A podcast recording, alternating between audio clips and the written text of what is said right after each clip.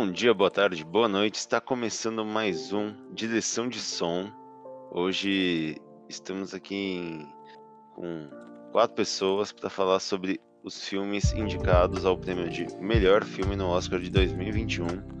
A gente vai, nesse episódio, tentar dar uma passadinha rápida por todos os filmes indicados, é, sem dar muito spoiler. A gente vai tentar não dar spoiler nenhum. E vamos nos apresentar. Quem tá falando aqui é o Matheus Parisi, mais conhecido como Mapão, aí para os amigos. E vou deixar o resto do pessoal se apresentar. Vai lá, Brunão. Fala aí, rapaziada, meu nome é Bruno Melander.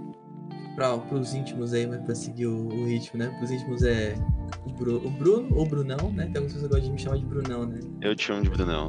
É, as pessoas me chamam de Brunão, ainda tô me acostumando com isso, é novo esse, essa alcunha. Mas vamos aí, vamos falar de filme, tem bastante filme legal, né? Vamos deixar aí o restante da rapaziada se apresentar Hum. pra gente falar aí do, pra falar mais. Bom dia, amiguinhos! Tudo bom? com vocês? Bom, Bom dia! Bom dia! Meu nome é Wesley! Tá bom? Uh! Oi, eu, eu sou amigo de vocês! Isso aí já tá ficando estranho. É o Bozo. É o Bozo. Oi, pessoal. Meu nome é João e o pessoal me chama de Suzy. Mais conhecido como Dogo. Verdade, É verdade, não é? verdade. Também no WhatsApp aparece o Dogo lá. É o Dogo.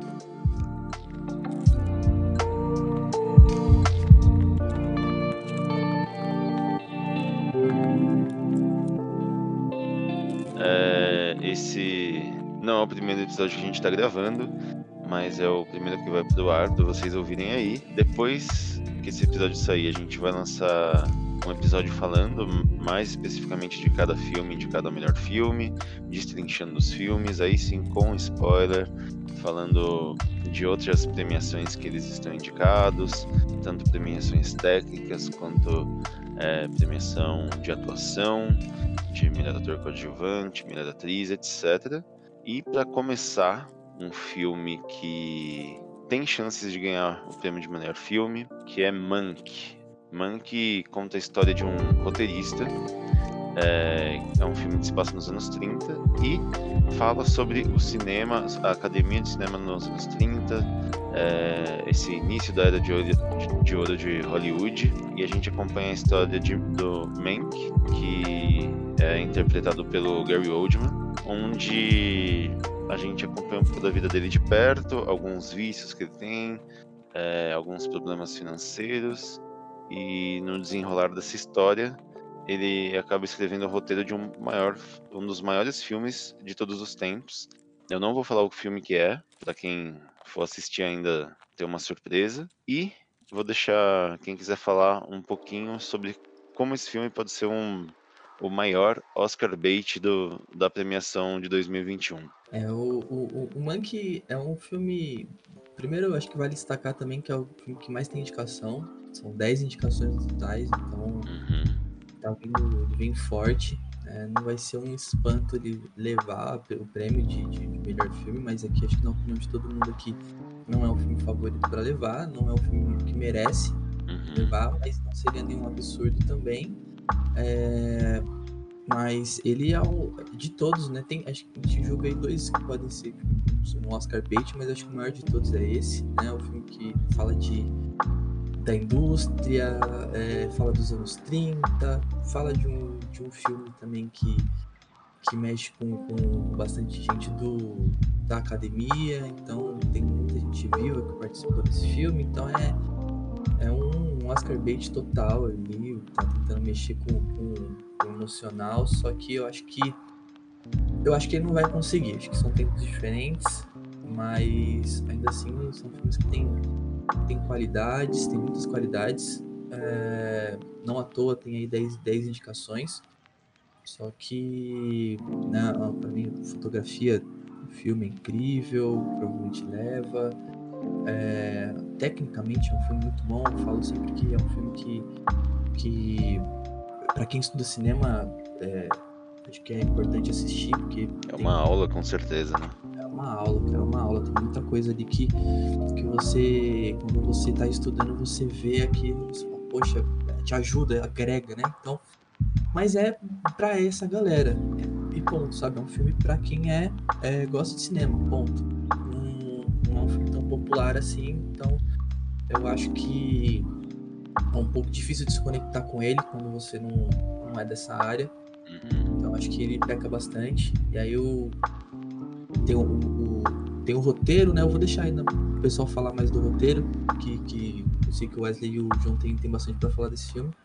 Mas é, é, é um filme que tá aí, cara. É justa a indicação, tá na briga, mas não, não é o. Pra mim, não é o, o favorito pra levar.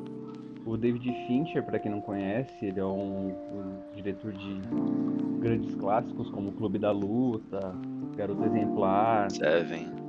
Seven. E, e quando a gente diz que esse filme é um Oscar bait, é que esse diretor ele nunca ganhou um Oscar, porque ele tem grandes obras. Então, um filme falando sobre academia, falando. é, passando nos anos 30, falando sobre o maior sem entrar em spoiler. Olha, rapaz, só tem spoiler. Mas falando de um, um filme gra- é, muito importante. Então o filme ele foi estruturado já para para ganhar um Oscar, mas assim, o roteiro do filme ele é bem fraquinho. O desenvolvimento do- dos personagens é bem raso, apesar de, do Gary Oldman, que faz o papel principal, ele tá muito bem. O desenvolvimento do, do personagem dele não, não é algo que é muito explorado. Quando sair o episódio do, desse, desse filme, a gente vai conseguir inchá-lo melhor. É, cara, é, é, é difícil, é difícil não falar com sem spoilers do filme, mas foi basicamente isso tudo que vocês falaram, que o, é um filme de nicho, né, para quem gosta de cinema. É, o David Fincher, cara, esse é um projeto pessoal, cara. Então eu, eu passo um pano. Eu passo um pano pra ele, porque é do, do falecido pai, né, cara? Mas tecnicamente ele é muito bom.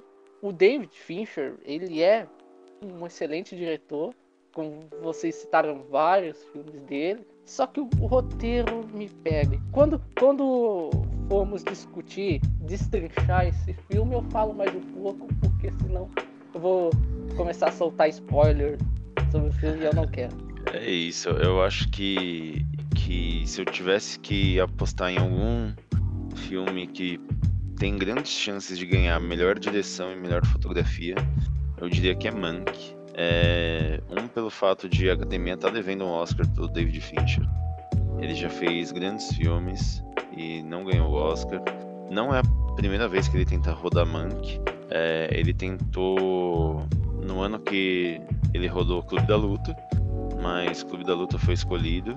É, então o Mank teve que ser feito mais pra frente. É, então acho que a, a galera que tá julgando é, o prêmio de melhor direção vai levar isso em conta. A gente, infelizmente, eu acho que algo tá acontecendo nas últimas premiações que eles estão dando muito Oscar atrasado para quem deveria, né? A gente viu isso com, com o Leonardo DiCaprio já, com alguns outros diretores, e talvez isso aconteça. Eu não tô torcendo pra Mank ganhar é, melhor direção. Eu acho que tem outra pessoa que merece esse prêmio, mas eu acho que ele tem grandes chances de ganhar. E em relação à fotografia, é um prêmio que eu acho que ele mereça, por mais que ele copia, né? Ele é, eu acho que copia até é uma, uma palavra boa, por mais que ela não soe muito bem. Ele copia essa, essa fotografia do, do, do filme que ele trata o roteiro, né? Na história. E só que é feito de forma majestosa, com uma técnica impressionante. É, em termos de fotografia e direção de arte, o filme é impecável, sabe? Então, que direção de arte agora é design de produção, né? Então acho que é um filme que tem bastante chances de levar é, fotografia, é, essas três categorias, né? Direção, fotografia e design de produção. Talvez tenha chance de levar a trilha sonora original. Tivemos mais de 50 músicas escritas pro, pro filme, né? Que chegaram a entrar pro filme. E alguém, uma, uma grande competição, né? Dessa categoria de, de trilha sonora original. Tivemos aí a, a perda de Ennio Morricone aí no, nos últimos anos, que era alguém que sempre levava essa categoria. E, e, e mas é isso. Alguém tem algo mais a comentar do, de Monkey? Acho que já falou bem do, do filme. É, uhum. Eu tinha pra falar, pelo menos, né, sem, sem spoilers aí, acho que tá tudo dentro. Só um, um, um, um adendo com relação ao David Fincher, que ele é o. Acho que é um cara que é redundante falar, né? Quanto ele é bom, ele é muito uhum. pragmático, né? Ele é muito técnico. Então, tudo, tudo que ele faz, todas as cenas são muito bem feitas, muito bem é, pensadas, né? Refeita várias vezes, várias vezes até ficar tudo que ele gosta. Então, ele é muito ele é muito pragmático então é difícil você achar um filme dele que seja ruim às vezes o filme pode ser ruim pelo roteiro mas tecnicamente sempre vai ser um filme impecável né porque Sim. o dele é, é padrão de qualidade mas com certeza é um filme realmente que não acho que ainda não está à altura para ganhar o Oscar mas veremos né veremos é.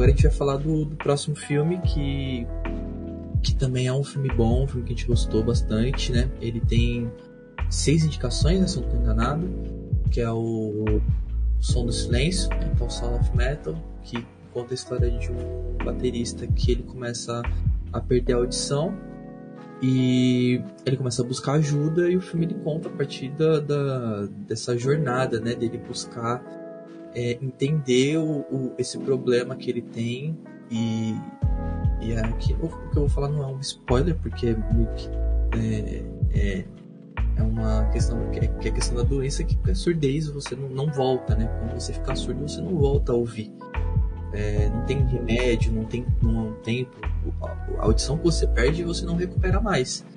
E então tem essa questão dele, dele entender isso, e aí a, a, a, busca pela cirurgia, né, para ele poder colocar o aparelho. Então é um filme que fala muito sobre, é, sobre essas questões. Essa categoria de som é o grande favorito, né? Exatamente, mixagem de som, acho que até edição de som talvez também dê para entrar, mas é um, é um excelente filme, é um, é um bom filme, a gente vai discutir mais é, então eu vou, sem vou me alongar muito aqui, passar a palavra pro, pro, pro Matheus, que ele também tem bastante coisa pra falar desse filme. Cara, eu acho que é, é, é o favorito levar a mixagem de som. Se a gente, na minha opinião, se a gente tiver que falar de um filme que traz alguma linguagem diferente, né, mais inovadora, é, esse ano eu acho que é a mixagem de som de Sound of Metal é, ela é essencial pro filme, é, diferente dos outros filmes que a mixagem de som é sempre uma parte muito importante, né? Mas eu acho que nesse filme ela é a linguagem principal, né? Todas as, as sensações que o filme quer passar, ele, ele vai passar pela mixagem de som e pela atuação. E, e sendo, acho que um papel maior ainda da, da mixagem de som é, a gente entende tudo que, é, que nosso personagem está passando através dessa mixagem, desses efeitos sonoros, e eu acho, tenho quase certeza que é o filme que vai ganhar. Se não ganhar, vai ser uma injustiça, assim, né? Mas é, acho que é isso. recomendo a quem ainda não assistiu e for assistir. A gente não está tendo a, a oportunidade de assistir esse filme no cinema, então assista de fone de ouvido em casa se você conseguir, porque você vai ter uma experiência bem diferente com esse filme. É, destaco também, esse ano a categoria de melhor ator, a gente acho que vai falar um pouco mais dela quando a gente chegar num filme específico, mas a atuação do Riz Ahmed está bem massa, eu gostei bastante. Acho que todo mundo aqui pode falar um pouco depois. É, por mais que a categoria esteja muito concorrida, é, eu, eu, gosto de quero trazer esse, esse ponto porque ele segura o filme muito bem e é merecidíssima indicação. E a indicação do, do Paul Haas, é, que ganhou alguns prêmios já, né? Sim. Ganhou um prêmio ontem. É, o João contou pra gente aqui agora há pouco. E torço pra ele aí também, no, no, que tá concorrendo a ator coadjuvante. E tem mais alguns pontos do roteiro aí que acho que a gente não gostou muito. Eu acho que vale a indicação melhor filme, mas acho que não ganha por causa desses pontos de roteiro, fotografia. Vou deixar o Wesley e o João falarem um pouco disso também. Só, só um. Eu também, eu também gostei da, da atuação da menina. Lá, a professora, a Lauren Hid- Hidloff. Ela, ela, nossa, ela, ela transparece uma energia positiva. Muito, muito legal. Ah, ela é boa mesmo. E eu, eu não tô com a lista de, de melhor, melhor mixagem aqui, mas talvez ele não leve por conta de, de outro indicado que eu não eu posso falar? Pode, pode falar. Pode spoiler? falar, pode falar. Eu também gostei, eu também gostei do trabalho de som em Soul. Em Soul, a animação da Pixar, que também tá muito boa e ela e ela vem levando Uhum. que inclusive os mesmos caras do que fizeram a trilha sonora de Mank são os mesmos de Soul. Então eles estão indicados duas vezes esse ano. Caramba. E vai ver o que sou leve nas categorias de som, mas como você falou, é muito boa. É, mas a concorrência O- é a boa. mixagem de som é ela é muito importante para esse filme, cara. Sem, e as atuações também. Então, Essencial. é isso que eu tenho que falar de Soul of Metal. Bom, em relação a, a Som Silêncio, é, eu gostei muito do, do roteiro do, do filme. É, eu acho que ele tem grande potencial para ganhar o Oscar de melhor roteiro, porque o desenvolvimento do personagem é, é muito boa. É, ele consegue trazer o, o, o problema, né? Que, que é a surdez, mas ele não trata como um problema, né? Então ele vai desenvolvendo a história do personagem, é, tentando lidar com, com, com esse fato que aconteceu na vida dele e, e não abordando tanto com spoiler, ele começa a entrar em conflito com outro personagem e pra mim a maestria do roteiro tá, tá em apontar dois lados é, duas ideias diferentes e você concorda com ambas, né? Não coloca a surdez como, como um problema, como algo que tenha que ser curado. Mas. É. é eu vou- parar por aqui, senão vou acabar dando, dando spoiler. E o ponto em, em que o- os outros integrantes não gostam do roteiro é o desenvolvimento que ele tem com, com a namorada dele, mas pra mim isso não, não, não é um empecilho tão grande, porque basicamente o filme não é sobre isso. Eu ainda acho que ele tem um peso muito forte pra ganhar como melhor roteiro. A, a minha crítica ao roteiro no, é, no arco final. É, não quero influenciar a opinião de ninguém que ainda não assistiu, mas eu queria que o, que o relacionamento dele da namorada dele fosse um, um pouco melhor trabalhado, assim, no, ali no, no, no último arco, né? Eu acho que, assim, coisa de 15, 20 minutos de filme resolveriam, sabe?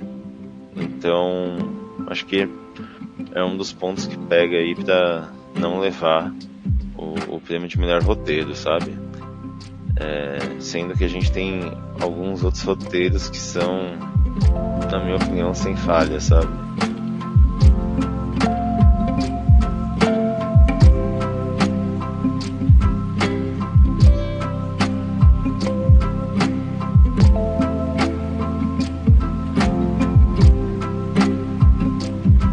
Minari em busca da felicidade. Mas Eu tem o Will deixar desse o- filme? Oh, oh. é isso, né? Quem- Não tem o Will Smith em Minari. Foi, foi. Nossa, não. É só minário. É um filme que fala sobre imigrantes coreanos aí, interpretados pelo Will Smith. É, tô brincando, gente. Não é isso. Bom, o Minari ele conta a história de, de uma família, né, imigrante coreana que chega nos Estados Unidos e começa a construir a sua, a sua vida. Né? Eles eram de Chicago, né, se não me engano, eles, da Califórnia. Eles eram da Califórnia, eles faziam, é, dividiam, né, o, o frango entre sexos, né? Então A famosa sexagem, né? Que eles chamam no filme. Isso. E aí eles mudam pra, pra Kansas, né? Uhum. E, e começam a trabalhar lá com isso, só que o, o, o marido junta uma grana e compra um terreno, né? Que não é um. Não é uma casa, não é uma fazenda, não é um sítio, é um terreno com um trailer no meio. E aí na hora a, a, a- mãe, né, a mulher dele até fica.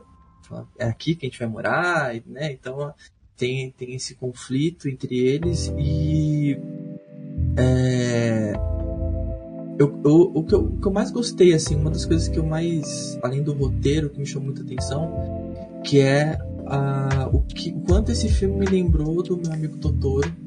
né? Um- É, então, assim, acho que eu, eu senti muitas referências é, à, à cultura oriental ali. Acho que muita, algumas homenagens, né? Acho que muita coisa, muita inspiração, acho que teve nesse filme, né? E só que é, e também o carro forte é, é o roteiro junto com com, com, o- com as atuações. É, mas só para falar um pouco do, do roteiro, assim, pelo menos o que eu gostei, é, principalmente os diálogos e o desenvolvimento dos personagens. Eu acho que os diálogos eu vejo, acho que é, são muito complexos, são muito simples e é muito difícil escrever diálogos simples e que seja interessante de você assistir, mas são diálogos muito do dia a dia, você, você vê como uma vida normal ali e é muito complexo, eu senti muito eu vi um, um roteiro muito bem feito ali e, e o cuidado para desenvolver os personagens. Então todo mundo ali é desenvolvido. Talvez a menina, a menina talvez falta um pouquinho, mas você sabe a personalidade, você conhece ela, você sabe como que a forma com que ela pensa, mas é, os outros é, é muito bem desenvolvidos. Você é, conhece todos, se identifica com todos de alguma forma. É, esse comentário de apenas assistir é uma das melhores animações já feitas, na minha opinião. É do diretor Hayao Miyazaki. E, e é um filme de fantasia. Quer te levar para o lugar onde é, não só o meu vizinho Totoro, mas é, é em alguns filmes do, do Oriente, do Japão, da China, é, da Coreia, que, que é, é uma forma mais singela, mais tranquila de, de tratar certos assuntos, sabe? Eu, eu acredito assim que de, de alguns anos pra cá, é, filmes que, que falam sobre imigração, imigrantes, já se tornaram um, um subgênero dentro do cinema. A gente tem vários filmes é, que falam desse tema. E quando a gente tem tanto filme falando disso, ainda mais é, filmes americanos, a gente acaba encontrando vários clichês, né? Depois de um tempo, quando a gente pega para comparar alguns filmes, é, você vê muitas vezes que o preconceito é tratado de uma forma muito igual nesses filmes, que algumas situações que essas pessoas, essas famílias passam são muito iguais. E em Minari, é, o tempo inteiro eu ficava esperando ver esses clichês e eles não aconteciam, saca? É, que, eu, que eu achei um uma das grandes coisas desse filme. É, a, a gente é, é um público que às vezes é meio do- domesticado, né, por alguns filmes, então a gente acaba enxergando, entendendo esses clichês, e esse filme contorna isso de uma forma que eu acho genial, sabe? É, e que traz para o cinema americano, né? O diretor é o Lee Isaac-chung, é, ele é americano, não é um filme estrangeiro, caso alguém se confunda. É, ele traz é, muito dessa estética de, de cinema do Oriente para o cinema americano, eu acho isso super importante, ainda mais que é um momento onde a academia tá com novos olhares, né? É, o, o Bruno vai falar mais disso mais pra frente, né? Como a academia mudou nos últimos anos. E eu acho que isso é uma, uma grande evolução, assim, pro, pros próximos filmes que a gente vai ver aí nos próximos anos, sabe? Ainda destaco é, a atuação da Yoon Yeo Jong. Ela faz a, a avó, né? Da, a mãe da, da, da esposa da Mônica nesse filme, né? Que é a personagem, a Mônica. Que, e ela tá concorrendo a melhor papel de atriz coadjuvante. Ela é minha favorita. Eu sei que tem gente que vai discordar. Mas eu acho ela genial no, no papel dessa avó meio relapsa aí, que nem parece uma avó de verdade. E, e também acho sensacional a atuação do Alan Kim, que é o, o filho dessa família, né, o menininho David, que tá sensacional. Ele segura muito bem o papel dele. É, ele consegue ser engraçado, é, trazer uma parte mais cômica pro filme junto com, com a avó. Ele consegue trazer um drama muito interessante para dentro dessa casa. E vou, vou deixar o resto do pessoal falar. Fala aí, Wesley. Bom, a magia desse filme tá na forma em que o roteiro conseguiu colocar essa história, né? Eles pegam uma, uma história bem bem triste, uma coisa que seria pesada assim de se assistir e coloca de uma forma muito leve. É quase que uma poesia esse filme. Concordo. É, você, você acaba sendo encantado pelaquela família e, e sente apego a todos os personagens. E o personagem do pai, você consegue entender a motivação dele, que ele, ele tenta mudar de vida, ele, ele, ele quer algo melhor e ele busca algo melhor, só que ele, ele fica cego. Ele não consegue entender o drama da esposa dele. E. É interpretado pelo Steven Yeun, nosso eterno Glenn de The Walking é. Dead. e.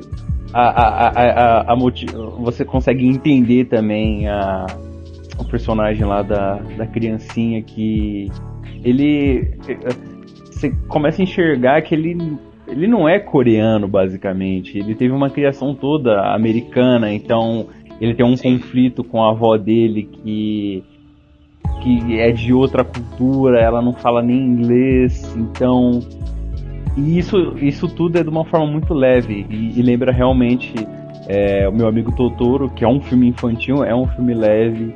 Para mim a magia no filme tá aí, é apresentar um drama muito pesado, uma história que poderia ser simplesmente é, para fazer você chorar, mas ele consegue te encantar é uma coisa leve. Se ele te fazer chorar, ele, ele faz você chorar é, não de tristeza, mas é um choro leve, sabe? Uhum. Eu acho que é muito isso. João? Nossa, a, a primeira vez que eu vi Minari, eu, eu senti um conforto no, no coração, sabe? Sim, eu te entendo. É, é cara, é muito. É, é, é muito. Como o Wesley falou, é como se fosse uma onda, sabe? Uhum. Entende? Calma, leve. É, é um assunto. É um assunto pesado, não é? Sim. Mas como, como o Lee Isaac Chung traz esse tema, é de uma forma, é de uma leveza muito boa, cara. Muito boa. E eu queria destacar mais algumas coisas que a trilha, a trilha sonora desse filme também ajuda para ter essa leveza. Ajuda demais. Ela aparece, ela aparece em certos momentos que você fica, nossa, que, que lindo. Uhum. E eu também gostei do personagem do Will Palton. Sim, que, é- sim. Que, é eu nunca vi ele é no, no personagem desse tipo, cara. Cara, ele manda bem. Muito bem. Nossa. Sim. Ele manda. Cara, esse, esse filme é, é perfeitinho. Se eu pudesse, eu pegava ele e colocava num potinho, cara. Exato. É, cara, mano... e, e, o personagem do, do, do Will Patton, né? Ele faz o Paul. tem uma grande tensão, né? Porque no Sim. começo do filme eu fiquei pensando, cara, isso vai dar B.O. Esse cara aí é meio esquisito. Não, né? Tipo, sem dar muito spoiler pra quem vai Outra- assistir, cara, eu, eu achei impressionante a atuação dele. Outra sacada do roteiro, essa também, É, do Eu acho personagem. que o mais legal do. O, o- o mais legal não, mas eu acho que o mais é, interessante desse filme é como ele te. Pelo menos eu fiquei assim, né? De te deixar tenso e não tá acontecendo nada. Tipo, tem uma situação que tá ali e aí você fica, putz, mano, o cara vai falar alguma bosta, ele vai maltratar eles, ele vai falar alguma merda e não fala. Mas você fica Sim. com atenção, porque, igual o Matheus falou, né? Você fica esperando um clichê, né? De ver o É. preconceito. Só que vezes- muitas vezes o preconceito tá implícito ali. uhum, A pessoa que tá sofrendo preconceito, ela sente que ela tá, que ela tá sendo. que ela tá sofrendo ali um. um- um- que a pessoa tá sendo preconceituosa com ele, só que ela não fala nada porque ele não tá falando nada demais, entre aspas, né? Só que tá ali, você consegue notar. E o filme consegue fazer isso de uma forma muito. muito bem feita. É, eu achei isso também interessante de ressaltar.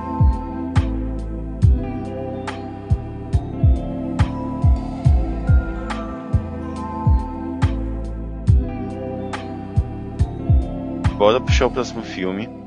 é, Que é Judas e o Messias Negro. Judas and the Black Messiah. É um filme com, com um elenco sensacional. A gente tem Daniel Kaluuya e Lakeith Stanfield, que tem indicações para melhor ator coadjuvante. A gente já vai falar disso. É, tem indicações a roteiro.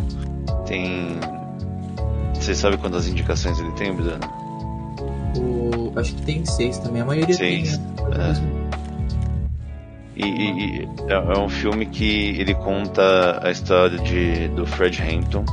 É, se passa um pouco depois ali da morte de Martin Luther King e conta pra gente é, não o nascimento, mas talvez o, o- o começo é, do momento onde os Panteras Negras ganham uma força maior nos Estados Unidos como movimento social é, e conta a, traje- a trajetória desse, do, do Fred Hampton, que é, o, que é o, o líder desse partido dos Panteras Negras, e é, em paralelo, que pra mim, a gente já vai debater isso, né?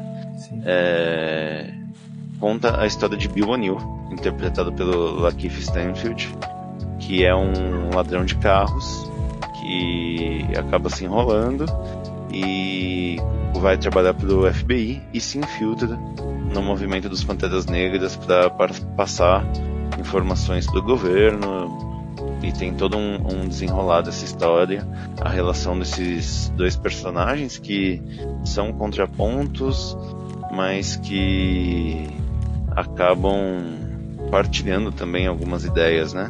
A gente vê isso ao longo do filme. É, é um filme parti- particularmente, na, na minha opinião, que eu, que eu adorei. Ele é cativante demais. O elenco dele, não só esses dois ah, atores, né, mas todos que fazem papel ali dos membros do, dos Panteras Negras, é, eles têm um momento no filme onde cada um deles é trabalhado, então você entende a personalidade de cada um, é, você entende a importância desses outros pequenos papéis nessa história. É, a gente tem o pessoal do FBI também, né?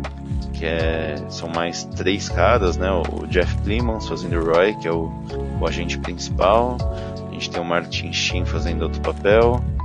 E e na minha opinião é o, é o, é, é o, o elenco que é melhor trabalhado no roteiro, sabe? É, é um, ele tá concorrendo a melhor roteiro, Judas? Tá. Sim, tá- melhor Tá, roteiro original. Eu acho que é um que briga muito bem por, por esse prêmio. Com certeza. Ele é é um filme, acho que a gente falou muito do. Eu, eu falei, né, principalmente do, do desenvolvimento dos personagens de Minari. Esse filme, ele eu acho que ele faz até. Ele consegue fazer isso de uma forma até melhor, assim. Ele desenvolve muito bem é, todos os principais personagens que aparecem ali na trama. Você tem um pouquinho do, do de como é cada um, como é a vida de cada um. Então é, é, um, é um roteiro que para mim vai brigar junto ali pau a pau com, o Minari. Acho que não, acho que de, do, dos dois eu não vejo outro que consiga chegar. Talvez o, o Sound of Metal ele, ele pode entrar nessa briga, mas eu acho que os dois são mais favoritos que ele. É, conta uma história e aí aquele, aquele contraponto, né? Da mesma forma, da forma que o Minari ele é muito leve, ele te faz ele tipo, fala sobre coisas pesadas de uma forma leve que você não não fica incomodado né? É, Judas já, já traz um sentimento completamente contrário, né? Não é nem o contrário, porque o contrário de, de feliz seria triste. Ele não te deixa triste, ele te deixa bravo, ele te deixa com ódio. Né? Ele, Uhum. ele mostra é, coisas de, de, de. Ele mostra situações que ocorreram, né? e eram situações que ocorreram na vida real, que é, são revoltantes. São revoltantes e é, é um filme importante, que para um momento importante que a gente vive. Então, eu acho que ele desponta aí, não vai ser nenhum, nenhuma surpresa se ele levar o, o prêmio de melhor roteiro original, que vai se levar, levar merecidamente, né? Mas não só o roteiro, né? Ele tem vários outros aspectos que a gente pode ficar falando aqui, atuação também, Ah, é, design de produção também. É um filme de época e, cara, é, é incrível, assim, né? Eles passam em, em Chicago, né? Sim. Isso, isso. É, a gente vê uma, uma Chicago muito bem caracterizada, todos os personagens muito bem caracterizados e é incrível isso, cara. Os cenários dos filmes, o, os prédios onde são do, do Partido dos Panteras Negras, é, a caracterização da polícia nesse filme é muito boa também, sim.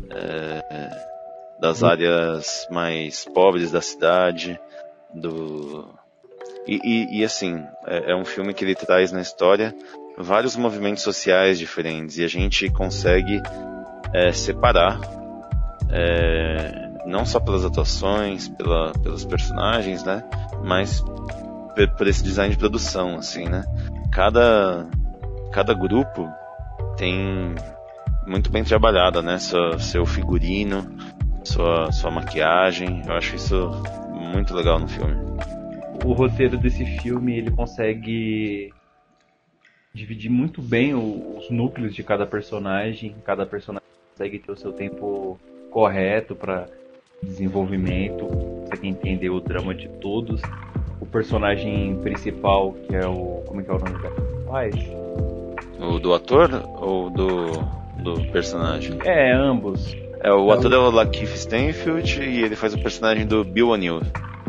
Isso, o personagem Bill O'Neill, ele ele sofre, ele é um integrante infiltrado e e você consegue ver que ao mesmo tempo que ele sente empatia pela, pela pelos ideais do Panteras Negras, ele acredita naquilo, ele continua é, passando informações para o FBI e em nenhum momento você fica com raiva dele, você só vê que ele é mais uma vítima de de todo aquela sistema todo, né? todo aquele sistema e o filme também a montagem do filme é muito legal ele consegue colocar cenas documentar, é, de documentários da época para te dar uma imersão a mais na, naquela história ele consegue contextualizar muito bem tudo que está acontecendo então você ao mesmo tempo que você consegue entender bem o filme, é, ele é um filme muito específico que passa numa época específica falando sobre um assunto específico.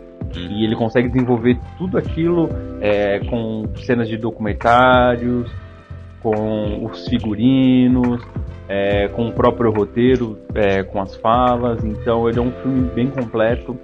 Ele não é favorito para melhor filme, mas ele é muito bom o tem que dar um destaque também pro Daniel Kaluuya, que a interpretação dele é fenomenal. Ele esse filme é para dar um Oscar também para ele. Eu ele acho tá, também, eu- Ele tá despontado nesse filme, ele consegue passar muita, muitas emoções apenas com os olhares e e os discursos que ele, que ele faz durante o filme tem muito peso, ênfase pela atuação dele e pelo roteiro.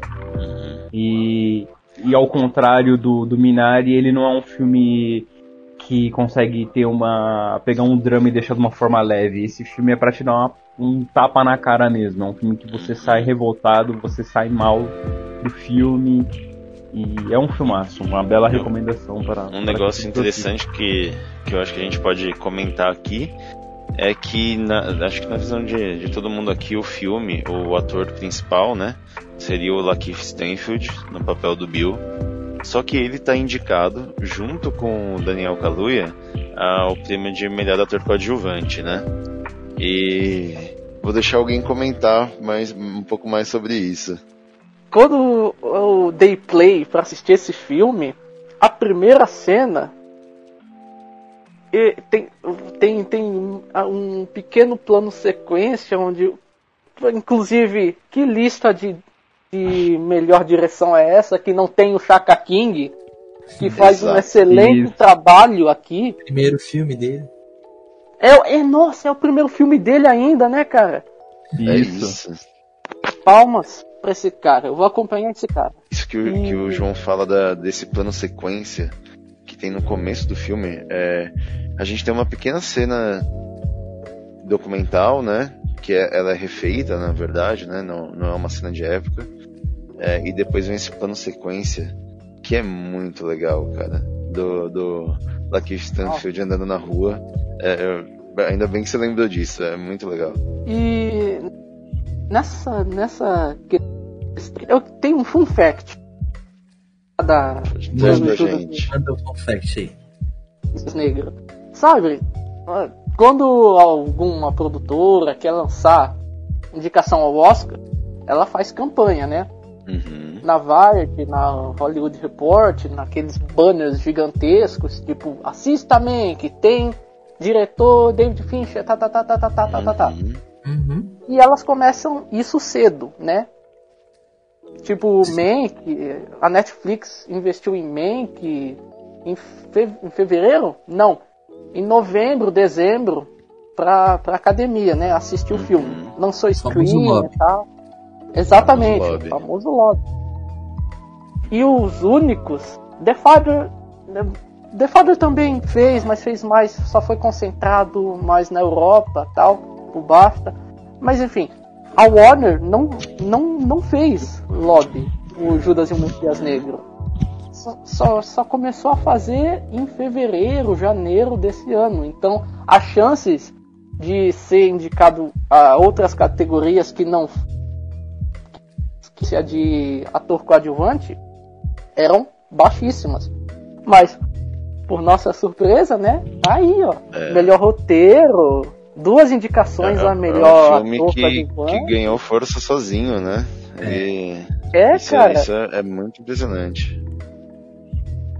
Mas Ele também é um força pela obra filme. dele, né? É, mano, é um grande filme. Sim, eu, eu, fiquei chocado. É, e, e, só pra, pra trazer né, esse lance de, dos dois atores do filme concorrendo na mesma categoria, é, é, muito de, de uma estratégia da própria produção, porque esse ano a, a, categoria de melhor ator tá muito concorrida. A gente tem Anthony Hopkins, tem o Gary Oldman, tem o, o menino do o Riz Ahmed do, do, Sound of Metal, né? Sim. Então, por tem estratégia. O Chad.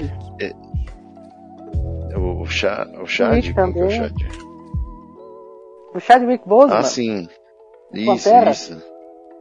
Sim. Tem, né? Por A Vossa Prima do Blues, né? Isso. É, verdade, verdade. E... e aí, por estratégia, eles jogam, né, os dois atores como um ator coadjuvante. E eu acho que, que leva, sabe? Não, não sei se pro, pro, pro Lakif, mas o Daniel Kaluuya tá impressionante no personagem de, de Fred Hampton, sabe? É, é um ator coadjuvante que é quase um ator principal no filme, para mim. É, ele, ele, rouba a cena, cara. Todos, é. todos, todos estão muito bem, mas uhum. quando ele aparece, nossa, é impactante, cara. Você sente a presença dele e ele tem um, um trabalho com os olhos que é sensacional. Ele já fez é, isso cara. em Corra. Sim. E olha como Muito que é diferente, né? O, o, em Corra ele faz um papel de alguém totalmente diferente. E você consegue Uhum. notar que quando ele vai fazer é, esse papel, o Judas ele, sente que ele é peso, né? Que ele é um, que ele é um, que ele é um orador, né? Ele é um cara que Uhum. faz discurso, então a palavra dele é muito importante. A forma com que ele fala tem que ser imponente, né? E ele mostra isso no filme. É, é imponente a forma com que ele fala. Você quer ouvir o que ele tá dizendo, né? Sim. Então é muito, é muito bom. Eu ainda tenho dúvida se ele leva, né? Porque o Paul Hassan já tá ganhando alguns prêmios, É verdade. pode levar, mas, mas ele também merece bastante esse Oscar. Acho que os dois tá dando uma briga muito boa. Sim. E acabou meio que, né, escanteando o Lakif. O Lakif que não ia. que, que deixaram de inscrever ele pro. Pra melhor ator principal, porque tava concorrido, acabaram jogando ele pro, pro melhor ator coadjuvante e é possível que não leve também, né? É. Então, é, não sei se a estratégia ali foi a mais adequada, né? Mas de qualquer maneira, é, a gente entende aí, vamos ver o que, que vai acontecer. Mas eu acho que tá entre Calor e Porrace, qualquer um dos dois que levar vai ser merecidíssimo.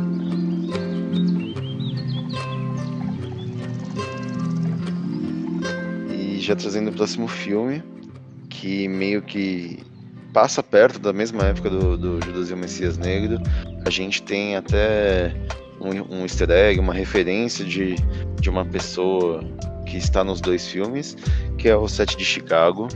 Ele, ele é mais um filme político aí nessa lista de 2021, que vai contar a história de um, de um processo é, que acusa líderes de, de, de movimentos sociais ali dos Estados Unidos de estarem fazendo, formando uma quadrilha para fazer terrorismo, para confrontar policiais, e eles são processados é, por esse crime, né?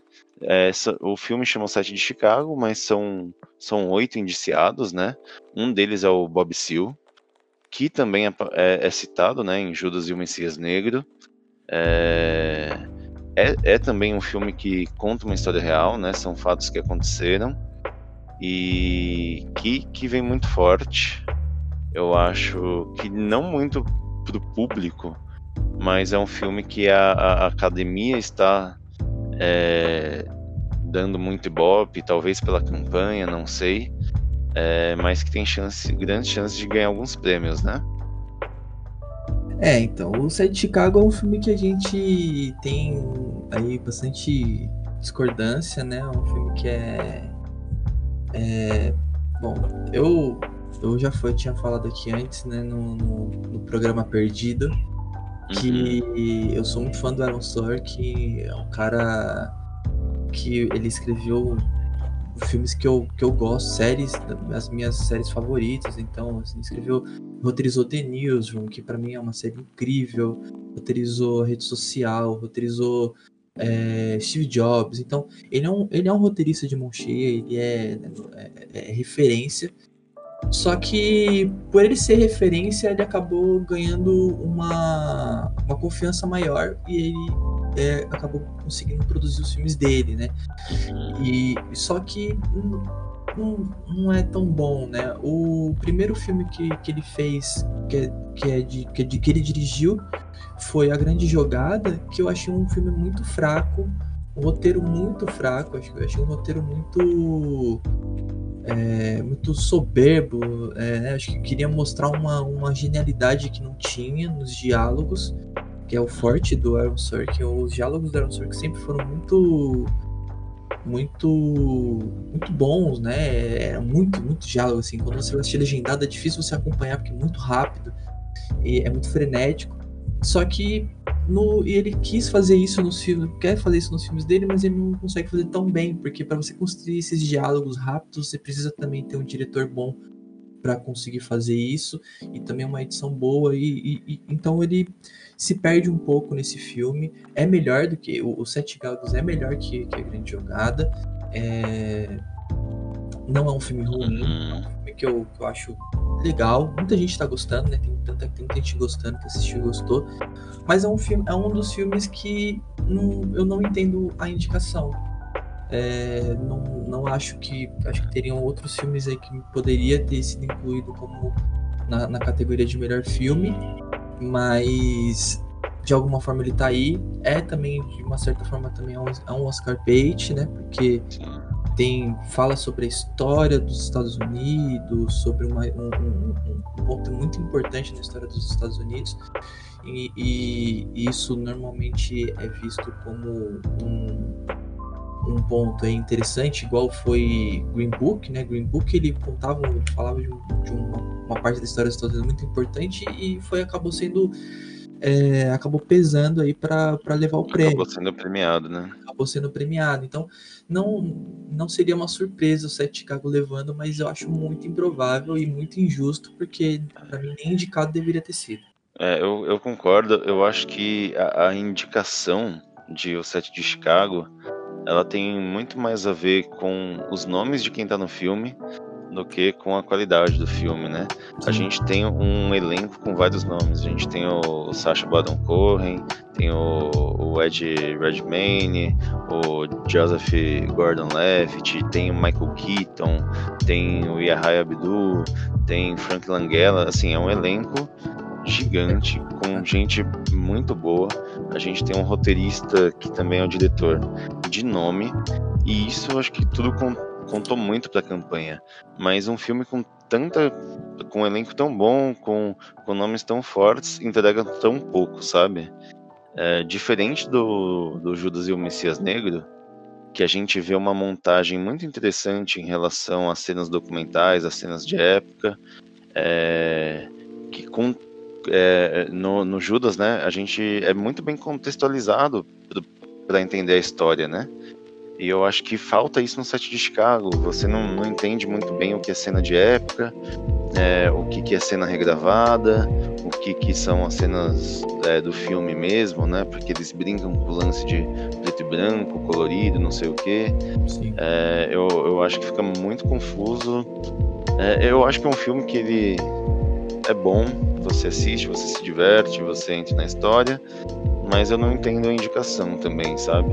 É, pra mim o filme ele tenta ser maior do que ele é, ele tenta dar um passo maior que a perna. Então Uhum. ele ele coloca diálogos que que são meio cafona, tá ligado? A, toda Uhum. aquela conte- contextualização daquela época é muito muito quadrado. Aí fica naquela, naquela coisa muito. Vou esperar você terminar de falar, aí o outro fala, aí eu vou dar um, um diálogo que é uma crítica social, eu vou falar outra crítica social, e fica nessa coisa. É, o filme tem oito personagens para serem desenvolvidos e eles não conseguem desenvolver de uma forma é, agradável os oito, então alguns personagens ficam esquecidos. Os melhores personagens que tem no filme são o juiz, que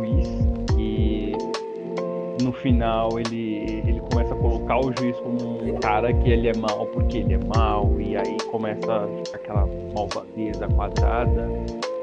É, né? O Parece que, tipo, não parece que.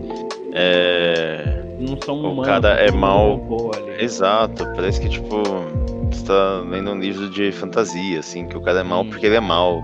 É, quem é bom é sempre E- bom, quem é bom é É. sempre mal. Sim, o, o personagem que melhor consegue se desenvolver no filme é o personagem do Sacha Baron Cohen. Pra O Webb é muito Hoffman, né? É, Ele é que muito bom. estranho ver o, o Baron Cohen, hum, sei lá, num vestido de ditador ou com uma sunga.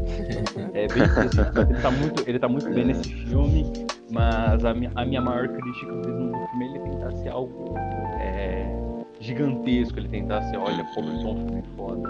E você consegue traçar algumas relações dele com o Judas, porque eles passam quase na mesma época, e são filmes é, que, que abordam quase o mesmo tema e, e usam quase a mesma linguagem, só que um usa de uma forma correta e o outro não.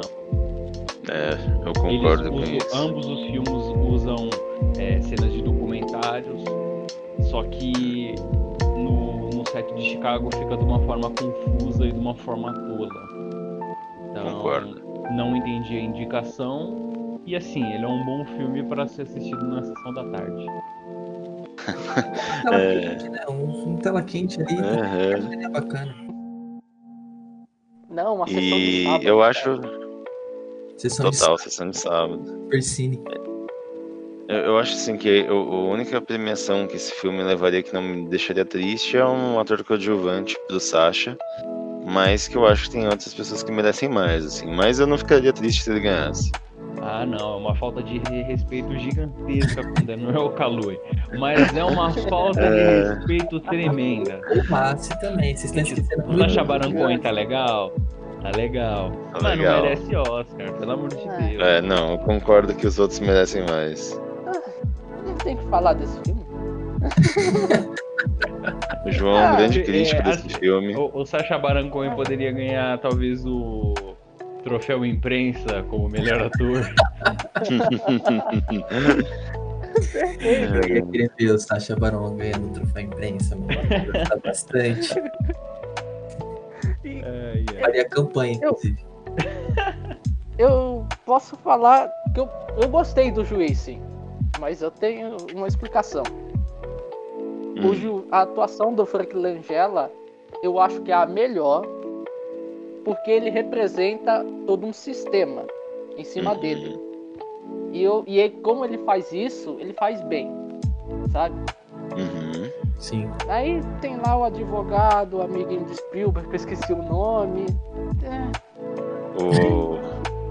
O, o advogado de defesa ou.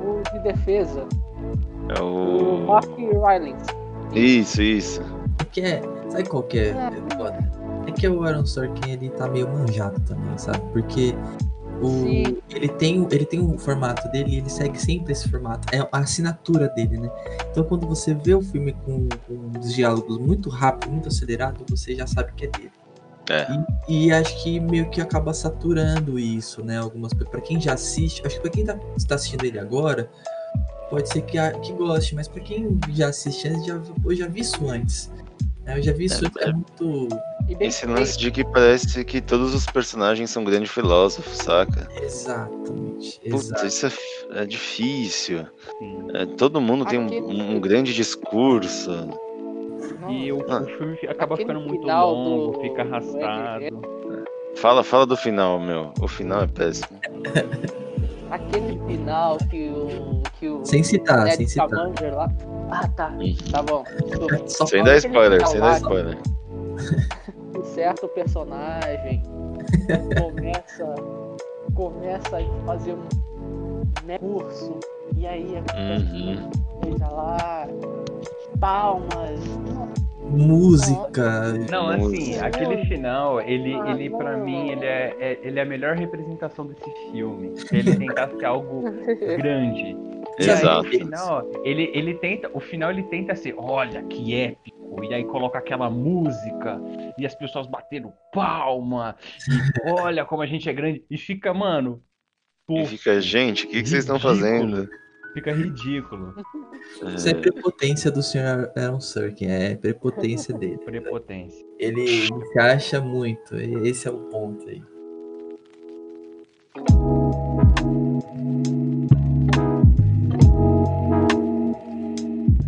Chama o próximo filme aí, Brunão. Um filme que nem todo mundo assistiu aqui do grupo. Graças a Deus, hoje eu tenho um, um, um- um companheiro aqui que vai me ajudar a falar desse filme, que é, que é a Bela Vingança. Né? é um Ah, filme Maravilhoso. que, que fala que conta a história de uma, de uma mulher que ela se finge de bêbada pra, pra enganar os caras, né? Ela vai num- numa balada, finge que tá muito louca, caindo, pra atrair o cara que quer levar ela pra casa pra, pra abusar dela, né? Pra se aproveitar com o fato dela tá quase inconsciente. E, e aí o, o filme ele, ele tem essa, essa, essa pegada de é, vou me vingar de todos os homens, sabe? Eu, eu, eu acho que é um filme que ele é, é um filme bom. Eu acho que de todos, todos os filmes que a gente está citando aqui, acho que é um dos que mais tem potencial para ser um filme que é, se tornar uma, um clássico cult, sabe? É igual é, é, por exemplo, o. Poderoso chefão. Não, não, desculpa, mas não. Eu digo, eu digo filmes que. Eu digo filmes que não, não, são, não são filmes que seriam premiados, mas que, que muita gente gosta. Igual, por exemplo, o. O, o Mean Girl, sabe? o, o Mean Girls eu acho que é, é um filme que é divertido. É, um é concordo. Mas não é premiado. Que filme você falou? O Mean Girls, Garotas Malvadas. É um filme que Ah, Ah, é, é um clássico, é, muita gente gosta, mas você não, não entende. é, você, você entende ele não ter levado o prêmio, porque é isso, ele é um filme legal, mas é um filme Com as que. branquelas também. É, é, é não, não é as branquelas, porque as branquelas é, aí vai levar pro lado da comédia, porque não é uma comédia, né? É um, um drama, não, não, não sei se é um drama, não sei como categorizar esse filme, mas É não é, um uma- thriller de ação. é um thriller, é um thriller ali, meio drama. é um thriller. Só que.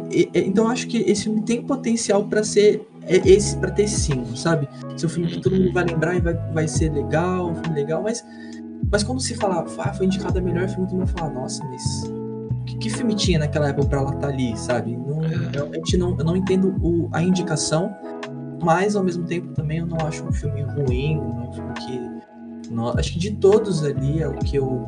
Talvez é o que eu menos entenda a indicação dele mas é, ele tem seus pontos negativos, tem seus pontos positivos. Eu acho que para mim o maior problema do filme é o roteiro. É, eu acho que ele se coloca em situações que é difícil de sair. Então ele vai, vai conduzindo a história para um, um lado que não tem muito o que inventar. E aí, aí e a roteirista tenta, que é também a diretora do filme, ela tenta é, sair do clichê só que o roteiro, a história caminha pro clichê. A história, ela é um, um pouco clichê.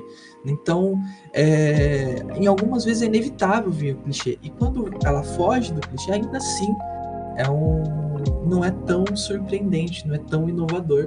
Porque, porque é isso, o, o- o roteiro ele conduz você pra pra- pra esse lado. Então, acho que não fosse o roteiro, o filme seria muito melhor.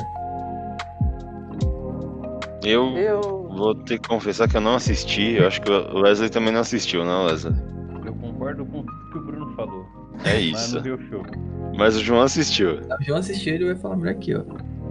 Não, não, eu, eu também concordo com o Bruno.